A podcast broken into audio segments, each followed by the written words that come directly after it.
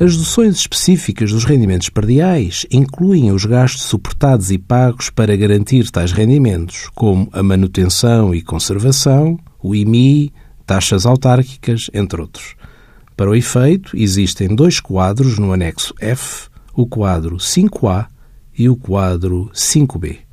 No quadro 5A, devem ser incluídos os gastos efetivamente suportados e pagos no ano a que respeitam os rendimentos perdiais. O quadro 5B, relativo a gastos com obras de conservação e manutenção, apenas deve ser preenchido no ano do início do arrendamento, respeitante a gastos com obras que tenham sido suportados e pagos nos 24 meses anteriores ao do início do contrato do arrendamento. Apenas são de declarar gastos realizados após 1 de janeiro de 2015.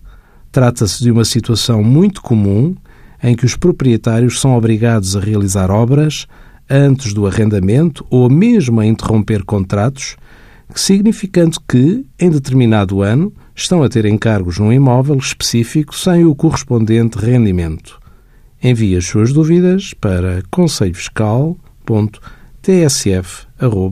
conselhofiscal.tsf.occ.pt.